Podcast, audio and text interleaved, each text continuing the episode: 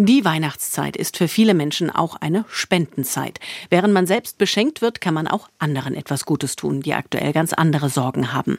Und auch Spendengeschenke werden immer beliebter. Doch wie kann ich sicher sein, dass meine Spenden auch ankommen? Darüber habe ich mit Saidi Sulilatu gesprochen, Chefredakteur beim Geldratgeber Finanztipp. Herr Sulilatu, gerade vor Weihnachten werben ja auch viele Organisationen um Spenden. Wie erkenne ich denn, dass ich an jemand Seriösen spende?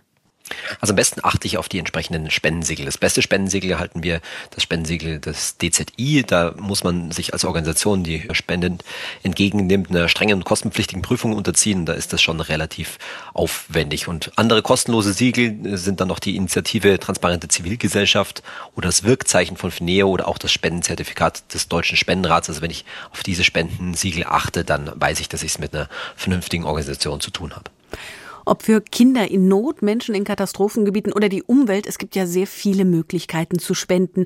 Wie finde ich denn eine für mich passende Organisation? Gibt es da online eine Überblicksseite? Ja, es gibt verschiedene Überblicksseiten, sogenannte Spendenportale im Internet. Allerdings sind die schon mit ein bisschen Vorsicht zu genießen, denn in aller Regel werden die dort beworbenen oder äh, angezeigten Projekte, Spendenorganisationen nicht geprüft. Das sind also mit anderen Worten einfach Überblicksseiten und ich muss mich also, kann mir eben einen Überblick verschaffen, aber ich muss mich dann mit dem einzelnen, mit einzelnen Spendenorganisation schon etwas näher befassen, um einfach sicher zu gehen, dass die eben seriös ist, dass die auch das macht, was ich, was ich möchte, denn letztendlich gibt es von Seiten dieser Spendenportale in den meisten Fällen keinerlei genauere Prüfung. Das heißt, der Ablauf wäre dann, ich gucke auf dieser Übersichtsseite und gucke danach nach diesen Labeln, von denen Sie davor gesprochen haben. Genau, dann weiß ich zumindest sozusagen, dass das Geld auch wirklich für Spenden oder für einen guten Zweck ausgegeben wird und dann kann ich mir sicher sein, dass das sozusagen nicht irgendwie in irgendwelchen schwarzen Kassen, sag ich mal, verschwindet. Die Organisationen entscheiden dann ja trotzdem oft selbst, was sie mit dem Geld machen. Einiges geht da ja auch für die Verwaltung drauf. Wie kann ich denn sicher gehen, dass mein Geld größtenteils bei denen ankommt, die es wirklich brauchen? Ich glaube, das ist eines der größten Probleme tatsächlich bei diesen Spendenorganisationen, denn ähm, einen entsprechenden Nachweis, also genau wie jetzt die Gelder verwendet werden, wie viel Verwaltung drauf geht, das gibt es in vielen Fällen nicht nicht, auch bei großen Spendenorganisationen.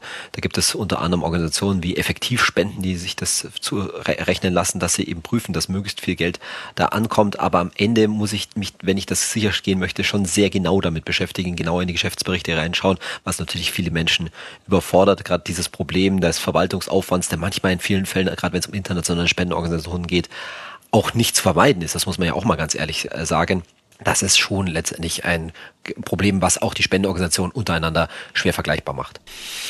Kann ich denn auch irgendwie trotzdem bestimmen, wofür mein Geld genau eingesetzt wird? Ja, das kann man machen. Verschiedene Spendenorganisationen bieten das an, dass man also wirklich zweckgebunden spendet. Aber tatsächlich ist das in vielen Fällen keine gute Idee, denn manchmal möchte man ja sozusagen bei einem bestimmten Katastrophenfall oder ähnliches spenden. Das zieht sich dann auch eine Weile, da ist das auch nicht so schlecht. Aber meistens ist das schon ein ziemliches Problem für die Organisation, weil manche Projekte einfach überversorgt sind. Da spenden dann gerade viele Leute hin weil das gerade sehr im, ja, in der öffentlichen Aufmerksamkeit steht. Und andere Projekte, wo das Geld fehlt, da wäre das eigene Geld dann vielleicht auch besser eingesetzt. Deswegen ist es eigentlich besser, die entsprechenden Organisationen zu prüfen, sich das genauer anzuschauen und dann nicht zweckgebunden zu spenden, um einfach der Organisation zu vertrauen, dass sie das Geld schon sinnvoll verteilen wird. Man kann diese Spenden dann ja auch von der Steuer absetzen. Geht das immer und mit jedem Betrag? Ja, es geht zu sehr hohen Beträgen und in aller Regel ist das bei üblichen Spendenbeträgen überhaupt gar kein Problem. Bis 300 Euro brauche ich nicht mal eine Spendenquittung. Das heißt, da reicht es, wenn das Finanzamt tatsächlich nachfragen würde, dann sogar auch ein entsprechender Bankauszug, oder Kontoauszug oder Überweisungsbescheinigung. Und ansonsten muss ich mir eben entsprechende Spendenquittung ausstellen lassen, wobei die großen seriösen Organisationen die natürlich in vielen Fällen völlig automatisch ausstellen. Und wie gesagt, ich brauche die auch zunächst mal nicht, sondern nur auf Nachfrage dann vom Finanzamt. Worauf muss ich denn sonst bei der Steuererklärung achten? Darum ist es wichtig, dass ich halt mir vor allen Dingen selbst die Spendenquittungen aufhebe, um das sozusagen im, im, Blick zu haben, um dann entsprechend auch die Sachen anzugeben. Ansonsten mit, mit einer einfachen Steuersoftware ist es in der Regel überhaupt gar kein Problem, die Spenden anzugeben, um das dann eben auch ja, entsprechend bei der Steuer anzugeben. Insofern ist es auch eine gute Möglichkeit, noch ein wenig am Ende vom Jahr Steueroptimierung sozusagen zu betreiben. Die interessantesten Interviews zu den spannendsten Themen des Tages. Das ist SWR aktuell im Gespräch. Jetzt in der ARD Audiothek abonnieren.